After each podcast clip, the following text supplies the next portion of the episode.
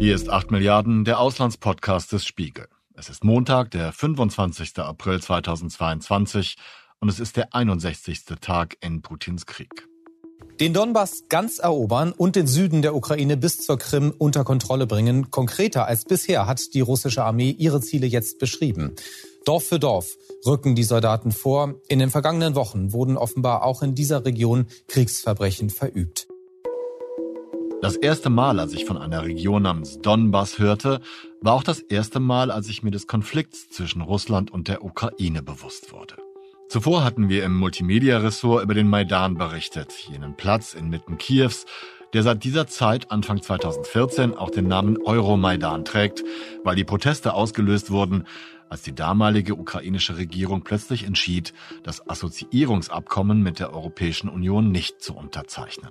Danach erfolgte die Annexion der Krim und im April 2014 tauchten auch im Donbass grüne Männchen auf, die sich erst später als Separatisten in russischer Mission zu erkennen gaben.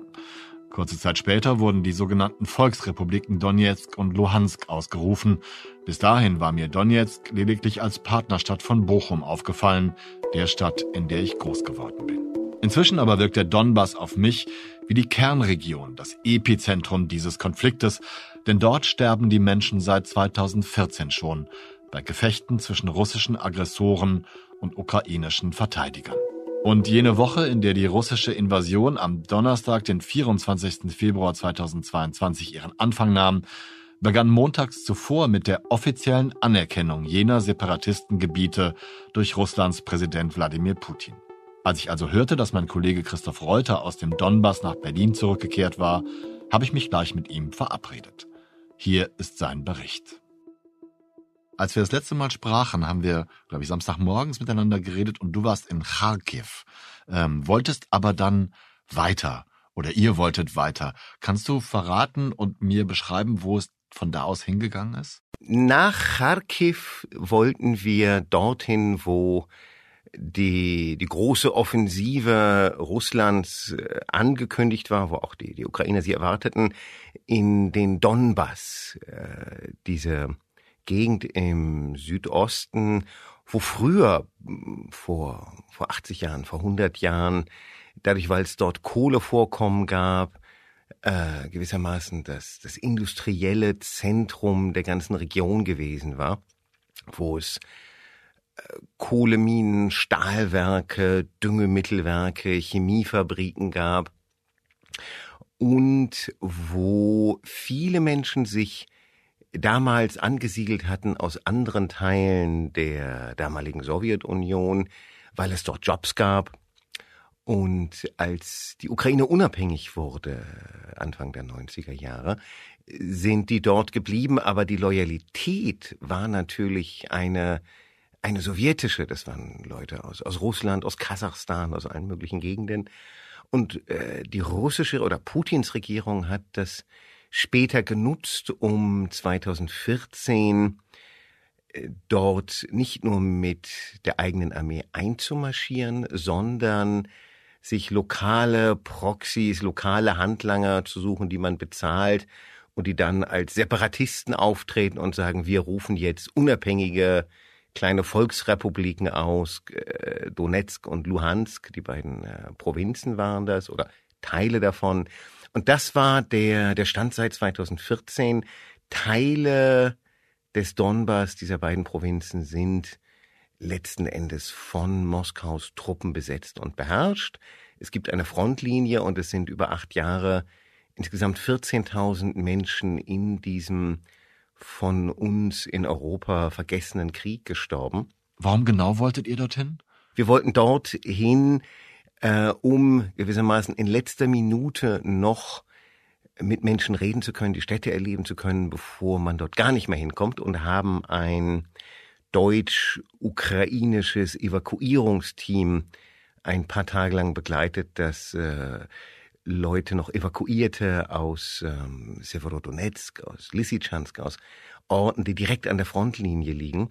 Ähm, arme, bettlägerige äh, Menschen, die kein Auto hatten, äh, die nicht so schnell da wegkamen, ähm, nachdem die Regierung in Kiew schon Tage zuvor gesagt hatte, bitte verlasst alle diese Gegend, weil dies wird ein Albtraum werden und wir können euch dann nicht mehr dort retten. Seid ihr dann mit diesem Evakuierungsteam auf der Rückreise sozusagen dann in den Donbass reingekommen? Denn, also wenn ich das richtig in Erinnerung habe, hast du mir sogar schon gesagt, dass es schwierig ist, dorthin zu kommen. Du hast gerade schon die Frontlinie angesprochen. Ich find's immer spannend, wie, wie ihr euch vor Ort bewegt. Kannst du das beschreiben, wie du genau dorthin reingereist bist? Das war in der Tat äh, spannend oder ziemlich kompliziert, weil es kam jemand mit einem Kleinbus aus Deutschland, äh, jemand, den ich kenne, ein Fotograf, Timo Vogt, der sich ganz zu Anfang des Krieges mit äh, Freunden, Bekannten in der Ukraine kurzgeschlossen hatte, weil er auch mal aus dem Donbass schon berichtet hatte und die sagten ihm, oder er fragte sie, was, was braucht ihr? Und die meinten, ja, so ein, so ein Kleinbus, der Leute direkt von der Front oder von den vordersten Linien evakuieren kann, weil da traut sich kaum jemand hin, äh, der sie dann im Pendelverkehr in die großen Städte bringt, wo äh, große Busse übernehmen können. Dessen Kupplung ist aber zweimal kaputt gegangen auf der Hinreise und ich konnte nicht auf ihn warten. Ich war dann schon nach Kharkiv aufgebrochen. Äh, und dann war er schon im Donbass, als wir aus, von Kharkiv aus weiter wollten. Und das Problem war, wir hatten äh, grandiose Übersetzer, Fahrer in Kharkiv. Und als wir denen gesagt haben, jo, wir wollen weiter in den Donbass, meinten die alle, ähm, aha, das ist interessant, viel Glück. Weil dahin wollte keiner von denen mit, ähm, weil sie es zu gefährlich fanden. Es kommt also auch im Krieg auf die Perspektive an, ob etwas gefährlich ist, beziehungsweise was gefährlicher und weniger gefährlich ist. Es ist immer interessant, den, die unterschiedlichen Perspektiven zu sehen. Von Deutschland aus ist Kharkiv lebensgefährlich, die Stadt wird immer wieder angegriffen und Donbass ist lebensgefährlich. Für Leute in Kharkiv wiederum, die fanden es, ja, es ist schon gefährlich, zu Hause zu sein und in der eigenen Stadt, aber Donbass, oh Gott, oh Gott, da ist ja Krieg.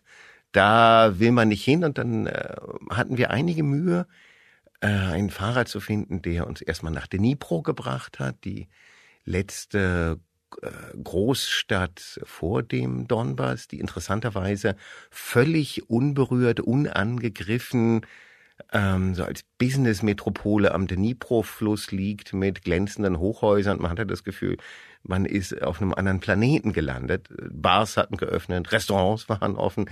Wir haben noch einmal groß eingekauft und haben dann einen anderen Fahrer gefunden, der sagte, jo, ich fahre euch nach äh, Kramatorsk und Sloviansk, die beiden äh, Städte, wo wir dann gucken mussten, wo, wo übernachten wir. Und dann sind wir innerhalb von zwei Tagen äh, mit verschiedenen Fahrern bis nach Sloviansk gekommen, so eine etwas äh, unspektakuläre alte Sowjetstadt, wo es auch äh, keine geöffneten Hotels mehr gab, die weitgehend evakuiert war. Und dann haben wir in zu sechst mit ein paar Kollegen ähm, Quartier gefunden in der Wohnung einer geflüchteten Familie, die über Freunde sagten, jo, für 50 Euro vermieten wir die euch und haben dann äh, ja sozusagen in deren deren Wohnung gewohnt. Das habt ihr vor Ort schnell organisieren können. Ja, das Ganze lebt immer davon.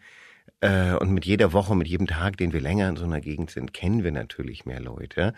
Dass es jemanden gibt, der jemanden gibt, der jemanden kennt, äh, der weiß, Mensch, äh, Vassili und Ludmillas Wohnung ist doch frei, wir rufen die mal an, die waren in, ich weiß gar nicht, Barcelona oder Utrecht oder sonst wo. Also nicht der Mann, der war ähm, äh, bei der Armee, aber die Frau und die Kinder. Und äh, dann konnte geklärt werden, dass wir da wohnen, was natürlich auch ein Vertrauensbeweis der Bewohner ist, weil wir ähm, ja, wir, wir schlagen Quartier auf in deren hastig verlassenem Privatleben. Ist auch komisch, oder? Vom Gefühl her? Im Prinzip schon, nur wenn man das seit äh, sehr, sehr langer Zeit macht, dann äh, äh, also es ist nicht befremdlich. Es ist ähm, interessant und man bemüht sich ein bisschen Rücksicht zu nehmen und guckt sich an, was für äh, was für Bilder äh, an der Wand hängen oder irgendwo im Regal stehen, was für Bücher da liegen und wundert sich, was was für Leute mögen das sein, die hier eigentlich wohnen. Hast du diese Gefahr, die die Leute dir in Kharkiv über den Donbass mitgeteilt haben, dort auch so wiedergefunden? War es für dich eine andere Situation, als du es in Kharkiv empfunden hast? Äh, insofern schon, weil die Luftschutzsirenen, also die, die man äh, in Deutschland fast nur noch aus der Erinnerung kennt, diese Sirenen, äh, die äh, heulten manchmal über Stunden. Über Stunden konnte man kaum telefonieren und hatte, konnte auch keine Interviews geben. Über Stunden hatte man dieses heulende Geräusch im Hintergrund. Wir dachten uns, vielleicht ist es ein Kurzschluss, aber es war dazu angetan, eben die Leute dazu zu treiben, verlasst diese Stadt, bitte verlasst diese Stadt, weil das Problem ist, gerade viele Alte wollen ihre Wohnungen, wollen ihre Stadt einfach nicht verlassen. Äh, und was, was äh, Granat- oder Raketeneinschläge anging, war Slowiansk ähm, noch sehr ruhig. Das war nicht anders als, als in Kharkiv. Das änderte sich natürlich, wenn man dann direkt an, in die kleinen Orte in Frontnähe fuhr. Aber da, wo wir wohnten, in so einem alten äh, Hinterhaus, ähm, da haben wir die Furcht nur an ganz, ganz anderen Dingen gemerkt, dass zum Beispiel am Morgen im Müllcontainer wir fünf ukrainische Uniformmützen fanden, also mit dem ukrainischen Wappen vorne drauf, so äh, Mützen von der Polizei oder vom Zoll, die jemand aus Angst vor den, den Eroberern äh, einfach im Müll entsorgt hatte. Und abends, äh, als mal nicht die äh, Luftschutzsirene heulte, hörten wir, ich glaube, an zwei Abenden hintereinander, dass in einer Wohnung, so etwas äh, oberhalb von uns, jemand äh, stundenlang religiöse Chorele auf voller Lautstärke abspielte, als ob Gott ihn oder sie trösten könnte.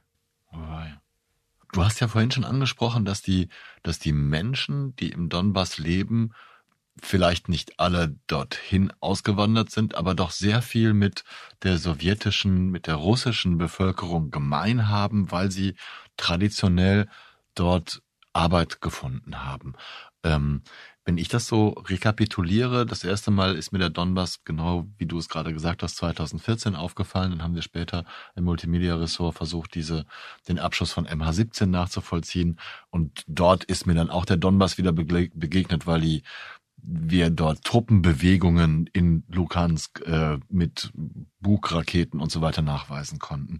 Ähm, konntest du rausfinden, ob es eine Teilung oder eine geteilte Meinung in der Bevölkerung über diesen Krieg gibt, wie man das manchmal so vermutet oder auch bei Beobachtern liest?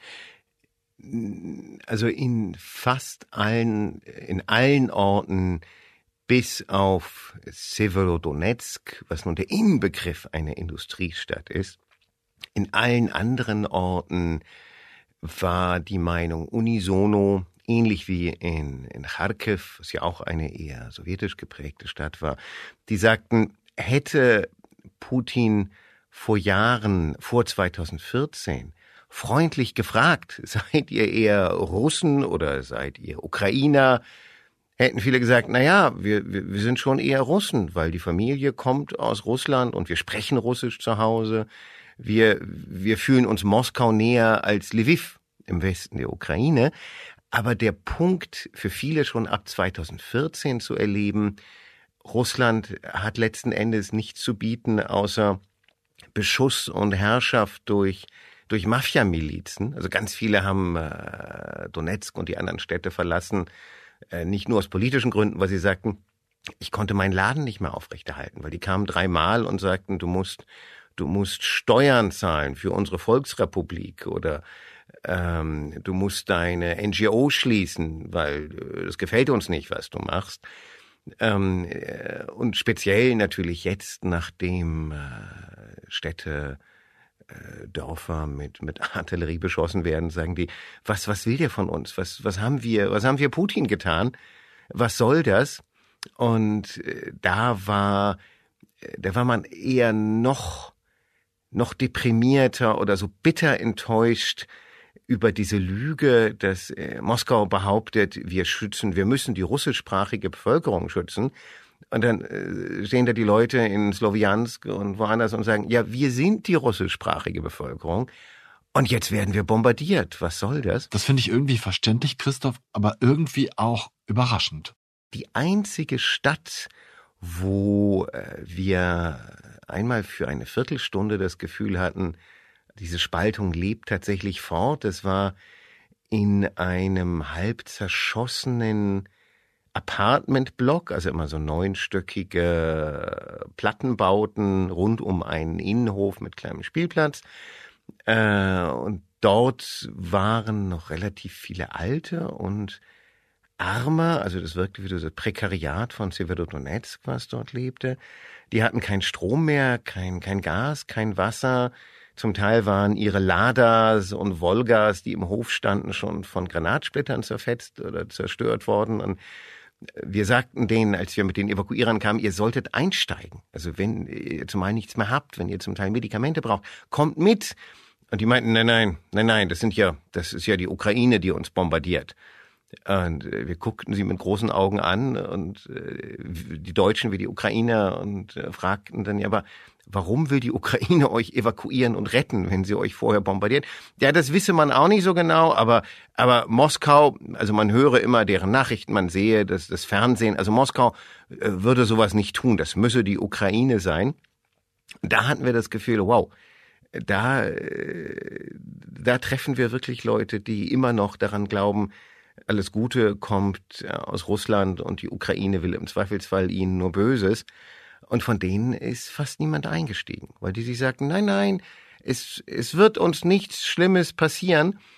Und äh, der, der Bürgermeister von Severodonetsk, den wir später fragten, meinte nur, ja, man, er hoffe, dass die Menschen, die bleiben, überleben, aber sehr wahrscheinlich sei das nicht. Ich finde es, ich bin fassungslos, dass die die russische Propaganda selbst im Angesichts dieser, dieser Kriegshandlungen noch funktionieren kann. Nein, das ist irre. Das ist vollkommen irre, wie die funktioniert. Das, wir haben so viele Familien getroffen, äh, die Verwandte haben in Moskau, in Belgorod, in St. Petersburg und äh, unisono, bis auf eine Ausnahme, sagten sie, wenn ich meinen Verwandten da drüben sage, was hier passiert, dann sagen die entweder, das, ja, das stimmt doch alles gar nicht, oder, ja, das geht ja nur gegen die Nazis. Ich werde nie vergessen die Szene der einen Frau im Krankenhaus, die uns erzählte, sie hätte ihre Schwägerin erst davon überzeugen können, dass dieser Krieg echt ist, als sie ihr ein Foto ihres Beinstumpfes zeigte, weil Ihr hatte das linke Bein amputiert werden müssen nach einem russischen Volltreffer auf ihr Haus. Dann habe die Schwägerin verstanden, aber vorher nicht. Die glauben denen nicht, dass dieser Krieg tatsächlich existiert, sondern glauben lieber der Propaganda von Russia Today und anderen, dass es ja diesen Krieg gar nicht gibt oder wenn, dann trifft er nur drogenabhängige Nazis und so weiter, äh, als ob ihnen äh, die, die, die Realität vollkommen egal wäre und es nur darum geht, solange wir uns irgendwie beruhigen können und einen Vorwand haben, äh, uns nicht zu empören, ist alles gut. Insofern ist, es hat uns da nicht mehr verwundert, dass äh, auch Leute, die, die selber unter Beschuss sind, sich das irgendwie so zurechtlegen, äh, dass es nicht so sein kann, wie sie nicht, äh, nicht glauben wollen und einfach bleiben wollten. Aber was ich ja auch irre finde, dass es Leute gibt, die sich freiwillig auf den Weg machen und sagen, ja komm, wir besorgen jetzt einen, einen Transporter, fahren an die Front und versuchen dort Leute rauszuholen. Und wenn ich es richtig verstanden habe, ist das schon die Mehrheit, die auch solche Möglichkeiten wahrnehmen möchte, wenn es denn diese Möglichkeiten gibt, dort abzuhauen, oder? Naja, erstmal, als äh, wir dahin kamen, waren schon 80, 85 Prozent der Bewohnerschaft weg. Also uns sind, als wir in den Donbass reinfuhren, über vier, fünf Stunden, über 250 Kilometer auf der Gegenfahrbahn die, die Autos der Fliehenden entgegengekommen. Also ein, ein Lindwurm von überladenen Fahrzeugen, wo man sah, äh, die ganz, ganz große Mehrheit begreift und flieht, solange es noch geht, da rauszukommen.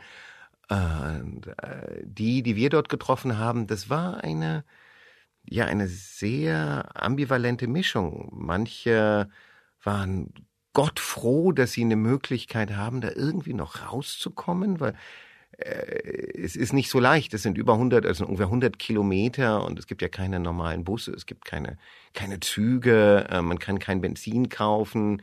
Mit viel Glück kann man noch telefonieren, wenn die Netze noch funktionieren, aber man kommt da nicht mehr so schnell weg. Ähm, und manche anderen, äh, im Wesentlichen aber sehr, sehr alte, die sagten, ja, aber ich, ich kenne da doch niemanden woanders. Ich, also vielleicht, vielleicht wird's ja gar nicht so schlimm und, und dazu kommt der Besitz von vielen Menschen oder der einzige nennenswerte Besitz ist die eigene Wohnung.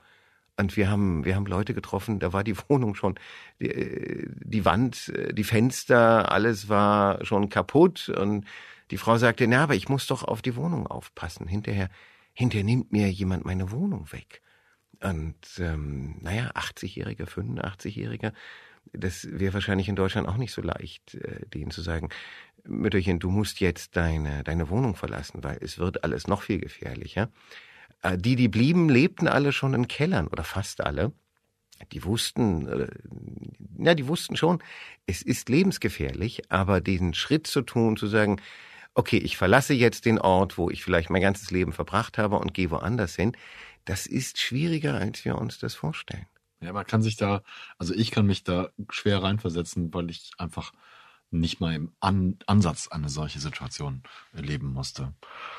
Was in den Geschichten immer untergeht, weil es da natürlich um das eine große Hauptthema geht, was aber äh, so berührend paradox war, wir sind jeden Tag durch diese sehr, sehr leere Landschaft des Donbass gefahren und die Städte, die Städte sehen so aus wie Industriemuseen mit kilometerlangen Arealen von gigantischen Fernwärmeleitungen und verrostenden äh, gigantischen Raffinerien. Aber die Landschaft davor ist äh, ausgesprochen idyllisch. Kleine Wäldchen, äh, Wiesen, ein paar Felder.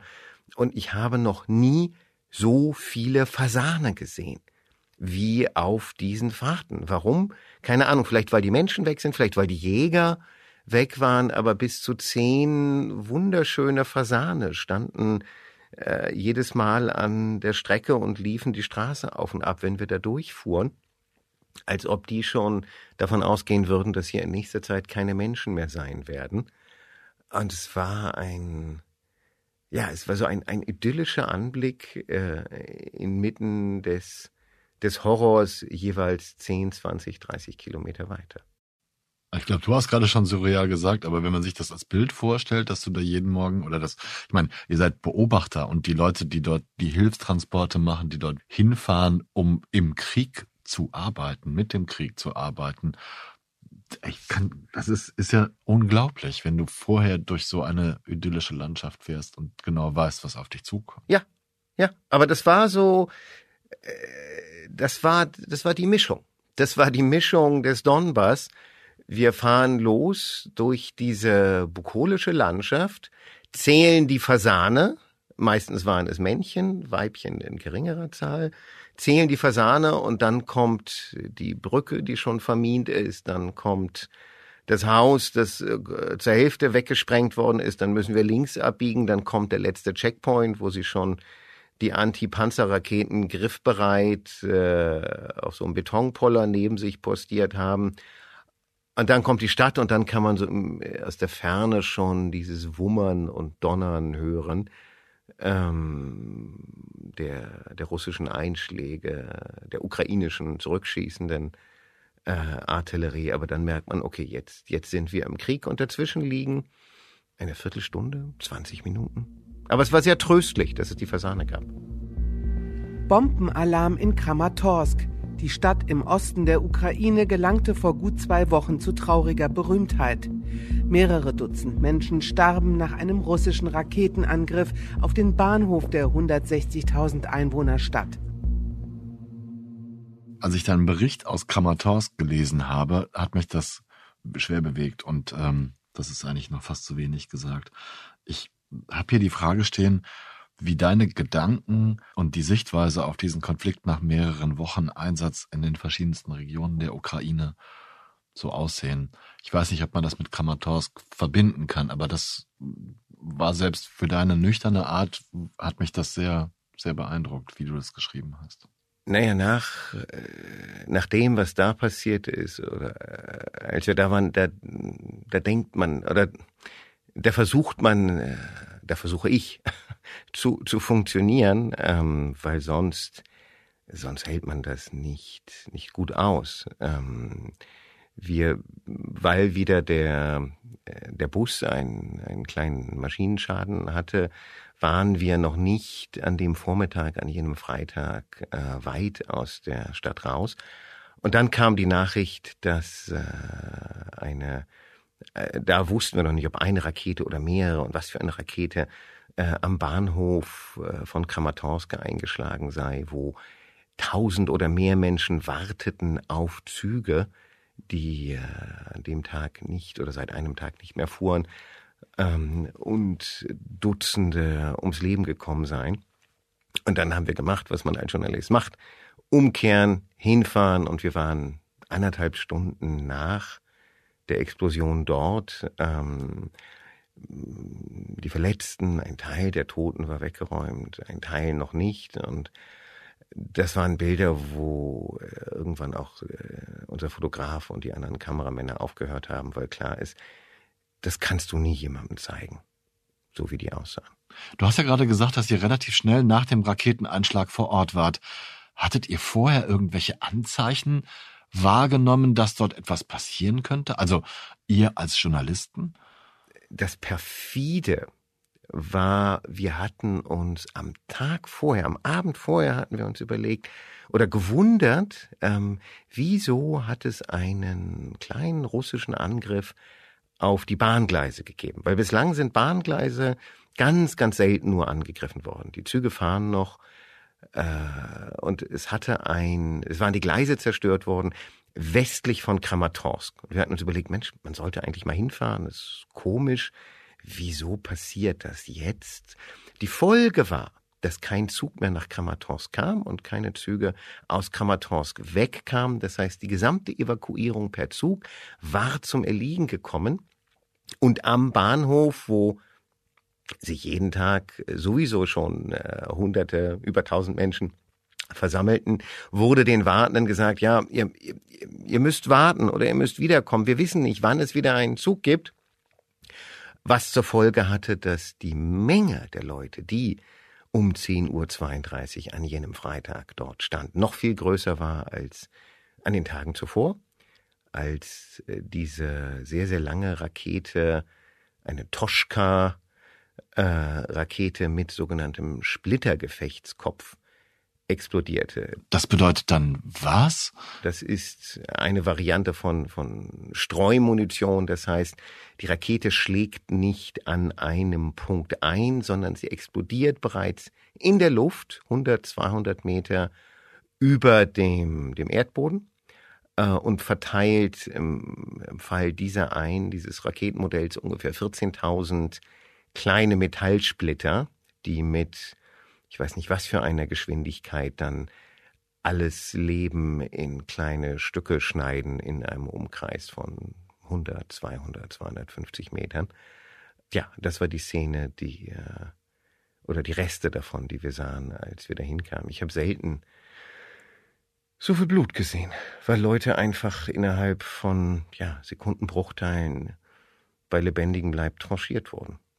Und das waren die Reste, die äh, wir dann sahen, als wir kamen, die dann äh, in mehreren Lieferwagen äh, abtransportiert wurden. Wenn ich das richtig gelesen habe in deinen Berichten, war das für dich irgendwie auch eine Zäsur in deiner Wahrnehmung dieses Konfliktes oder habe ich das falsch verstanden? Nein, nein, das war es. Ähm, danke, dass du nachfragst. Äh, das war eine Zäsur, weil dieser Krieg ist, ist Unrecht. Dieses, die Ukraine zu überfallen ist, ist Unrecht. Ähm, wahllos Viertel, Städte zu beschießen, äh, trifft Zivilisten, ist ein, ein, äh, ist ein Kriegsverbrechen. Aber es vorzubereiten, indem man erst die Gleise blockiert. Und wie gesagt, es war sehr, sehr selten, dass überhaupt Gleise angegriffen wurden. Einen Tag vorher blockiert man die Gleise, sorgt dafür, dass noch viel, viel mehr Leute an diesem Bahnhof sind. Und dann schießt man eine Rakete mit einem solchen äh, Splittergefechtskopf ab, die explodiert über einer riesigen Menge von Wartenden. Und es war, wir waren mehrmals an diesem Bahnhof, an anderen, da warten keine Militärs. Da stehen äh, Alte und äh, Familien ohne die Männer mit Kindern, äh, um die Stadt zu verlassen. Und das genau waren die, die, die massakriert wurden. Alte und äh, Mütter und ihre Kinder. Und diese, diesen Vernichtungswillen, wo, dass man klar geplant so viele Zivilisten wie möglich umbringt, wahrscheinlich weil die Rakete relativ teuer ist, weil man nicht so viele von diesen Raketen hat. Ähm, das ist das, das Extremste, was wir erlebt haben, wo in der Tat wir oder ich dann geschrieben habe, was wir hier erleben, ist ein Vernichtungskrieg und nicht äh, nicht anders können wir das nennen, weil es geht nicht um, um, um Geländeeroberung, es geht nicht um äh, Ausschaltung eines Armeestützpunktes, sondern es geht darum, so viele Zivilisten wie möglich zu ermorden. Die einzige Taktik dahinter ist der Terror. Ja, und äh, hinterher behauptete Moskau, nein, nein, das seien sie gar nicht gewesen, das, äh, das sei eine ukrainische Rakete gewesen so wie sie immer sagen, nein, nein, wir waren das gar nicht, wenn sie finden, dass es öffentlich gegen sie läuft. Ähm, aber es ist äh, klar erkennbar, die, die Botschaft ist, flieht, verlasst das Land, ähm, weil wenn ihr da bleibt, wenn wir kommen, sei es wie in Butscha, wo die Leute vom Fahrrad geschossen wurden, ähm, oder eben wie in Kramatorsk, ähm, wir, ja, wir, wir kommen als Horde von Killern. Nichts anderes sind wir. Und das ist auch die Botschaft, die ihr verstehen sollt. Ähm, gebt auf, verschwindet. Es geht dann ja gar nicht mehr darum, wir wollen euch beherrschen, wir wollen eine russische Verwaltung hier aufbauen, sondern äh, lehrt dieses Land. Geht weg. Mir ist von unserem letzten Gespräch in Erinnerung geblieben, dass wir über Butscha gesprochen haben und ähm, über äh, Trostjanetz und über die Kriegsverbrechen, die du dort beobachten musstest, beziehungsweise beobachtet hast. Und da hast du gesagt, im Vergleich mit anderen Konflikten hast du hier eine, eine Entwicklung der Grausamkeit gesehen. Und wenn ich es richtig in Erinnerung habe, Christoph, hast du dann gesagt, zum Beispiel von Syrien, dass diese Grausamkeit da von vornherein früher gegeben war wenn du Kramatorsk mit anderen Konflikten, die du, die du begleitet, beobachtest, aus denen du berichtet hast, vergleichst, kann man das so aufrechterhalten, dass ich, dass es ein anderer Konflikt ist? Also die Kurve hat sich beschleunigt. Also von den den allerersten Begegnungen mit russischen Soldaten, die Menschen in dieser Kleinstadt Trostjanetz hatten, oder die Nichtbegegnung, weil die, die Russen kamen, haben sich irgendwo eingerichtet äh, und kamen, als ob sie nichts mit dem Ort zu tun hätten, zur größtmöglichen Ermordung von Menschen. Dazwischen liegen sechs Wochen, fünf Wochen. Äh, es hat sich äh, wahnsinnig beschleunigt. Insofern wissen wir nicht, was als, als nächstes noch kommt, aber äh, gewissermaßen passt das, was an diesem Bahnhof geschah, in die Kurve der, des sich steigernden Grauens, weil äh, wenn die Ursprungsannahme des Kreml war, wir werden mit mit Blümchen und russischen Fahnen empfangen, wenn wir da einrollen, was klar nicht passiert ist. Und daraus resultiert, okay, wie können wir, wie können wir noch siegen, wenn uns da keiner mag? Was ja auch bedeuten würde, wenn wir dieses Land besetzen, dann müssen wir es auf ewig kontrollieren. Offensichtlich dazu führt, äh, dass man sich sagt, na ja, wie es Stalin schon sagte, keine Leute, kein Problem. Wenn wir einfach äh, für Angst und Schrecken sorgen und die Leute massenhaft fliehen, dann müssen wir sie nicht beherrschen. Also das ist alles vollkommen irre, so wie dieser ganze Krieg ja vollkommen irre ist. Aber äh, aus äh, dem taktischen Kalkül heraus, dass man äh, Leute, die gegen einen sind, nicht auf Dauer kontrollieren will und kontrollieren kann, gibt es leider durchaus Sinn, dass man versucht, diese Gegend so menschenleer wie möglich zu machen. Seid ihr nach Kramatorsk dann weitergezogen oder weiter, seid ihr dann weitergefahren und habt ihr weitere Orte im Donbass besucht? Äh, na, Kramatorsk war die, die Unterbrechung der, die Evakuierung. Also wir sind, wir sind mehrmals mit diesem kleinen Team von Sloviansk, äh, die 100 Kilometer ähm, bis nach Severodonetsk und Lysychansk nebenan gefahren. Zum einen, weil äh, man nie wusste, wann ist der letzte Tag, wann geht es vielleicht nicht mehr. Und weil es einfach extrem spannend war zu erleben, wie, wie reagieren die Leute, was, was erleben wir heute.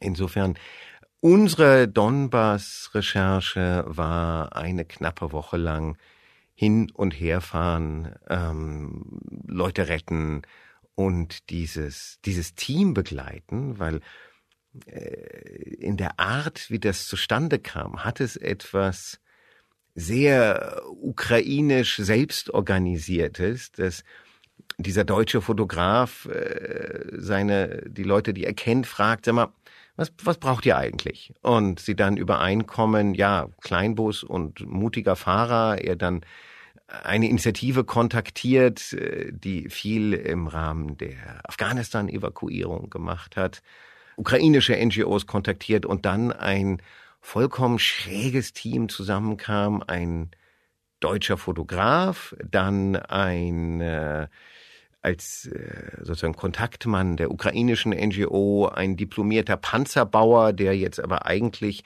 Psychologiestudent und Buddhist war geworden war in den letzten Jahren und Yoga und Anti-Stress-Training für die Geflüchteten anbot. Dann ein äh, ehemaliger Lkw-Fahrer und ein Taxifahrer aus der Stadt Isium, die äh, etwas weiter nördlich, die vor den einrückenden Russen noch einen kleinen grünen 20-Sitzer Stadtbus der Stadtwerke Isium gerettet hatten, der mitfuhr jetzt, um Leute zu retten. Es war eine so schräge, wunderbare Kombination von Leuten, die sich sonst wahrscheinlich nie begegnet wären, die aber ganz pragmatisch sagten, okay, wir haben diese beiden Fahrzeuge, wir haben einen Marktforscher, der konnte Englisch und äh, Ukrainisch, der übersetzt. Wir haben Leute, die tragen können, was nicht unwichtig ist, wenn man äh, alte und Querschnittsgelähmte aus dem neunten Stock rausholen muss und es natürlich keinen Fahrstuhl mehr gibt, dann fahren wir mal los. Wahnsinn. Also danke, dass du das von alleine äh, äh, reportiert hast sozusagen. Ich wollte gerade fragen, was das für, für Menschen sind, die die sich da zusammenschließen und ein, ein solches Team auf die Beine stellen, das finde ich unglaublich bewundernswert. Hast du noch Kontakt mit denen? Sind sie noch da?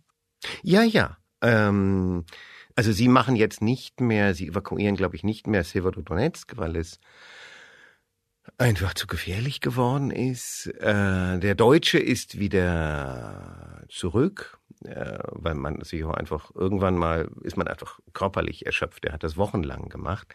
Also die sind zum Teil in anderen Kombinationen unterwegs. Das Krankenhaus in Sloviansk hat irgendwann gesagt, wir können keine keine Patienten, keine Alten mehr aufnehmen, weil wir müssen ja selber das Krankenhaus evakuieren und wir haben einfach keinen Platz mehr. Ihr könnt nicht jeden Tag mit 30 Leuten kommen. Wir, wir bringen die nirgends unter. Insofern in verschiedener Form wird weitergemacht, aber äh, man kann nicht mehr so sich bewegen, und es ist viel gefährlicher geworden. als zu dem Zeitpunkt, als wir da unterwegs waren. Das war äh, vor zwei, zweieinhalb Wochen. Also in, in den Zeitmaßstäben des Kriegs in der Ukraine vor einer halben Ewigkeit. Wie geht's denn mit dir weiter, Christoph? Na, ich bin jetzt erstmal hier und muss schreiben, schreiben, schreiben, weil äh, alle anderen Projekte äh, seit Mitte Februar komplett auf Eis gelegt waren. Äh, und wir haben ja stabil drei Teams in der Ukraine, also jetzt eins in, äh, im Donbass, ähm, einer, der sich um den Süden kümmern wird, Odessa und so weiter, und eins in Kiew. Insofern, im Moment sind wir gut aufgestellt. Und wie es dann in für ukrainische Verhältnisse endlosen äh, vier Wochen oder sechs Wochen aussieht, wird sich zeigen. Aber ich brauchte auch erstmal ein paar Tage Ruhe nach diesen äh, Wochen. Als Journalist sieht man zwangsläufig irgendwann einmal Bilder, die man nur schwer oder gar nicht mehr vergessen kann. Auch wenn man sie nicht am Ort des Geschehens erblickt, sondern nur im Bildangebot von Foto- oder Nachrichtenagenturen findet. Das ist auch bei mir so. Vieles Geschehene kann ich nicht mehr vergessen und ich bin ganz persönlich froh, wenn diese Kategorie nicht weiter anwächst. Denn auch so nüchterne Schilderungen wie die soeben von Christoph gehörten, erzeugen solche Bilder im Kopf und dazu bei mir ein Gefühl der Dankbarkeit, das nicht selber gesehen haben zu müssen. An der Tatsache, dass es nach wie vor Menschen gibt, die solches Leid auslösen, solche Schicksale produzieren, deren Bilder wir sehen können, ändert das allerdings nichts. Und auch nicht an meiner Fassungslosigkeit darüber, dass manche Menschen meinen, mit solchen grauenhaften Taten andere Menschen von irgendeinem Vorrecht überzeugen zu können oder sogar zu erwarten, dass sie damit durchkommen. Das war 8 Milliarden, der Auslandspodcast des Spiegel. Ich danke Christoph Reuter für einen erneut spannenden Bericht von der Frontlinie im Krieg nebenan. Und auch dafür, dass er vor Ort beobachtet, damit wir, ich, es nicht tun müssen. Ich danke Luca Ziemek, der diese Folge sehr spät bekommen hat und sie dennoch gewohnt souverän klanglich veredelte. Nicht, dass ich das anders erwartet hätte, im Gegenteil. Ich danke allen Menschen, die uns zuhören. Falls Sie noch nicht wissen, wie Sie uns für Feedback erreichen können, dann schauen Sie doch in die Beschreibung dieser Folge. Dort finden Sie unsere Kontaktmöglichkeiten. Bleiben Sie tapfer und gesund. Ich verbleibe bis zur nächsten Folge am kommenden Mittwoch. Ihr Olaf Häuser.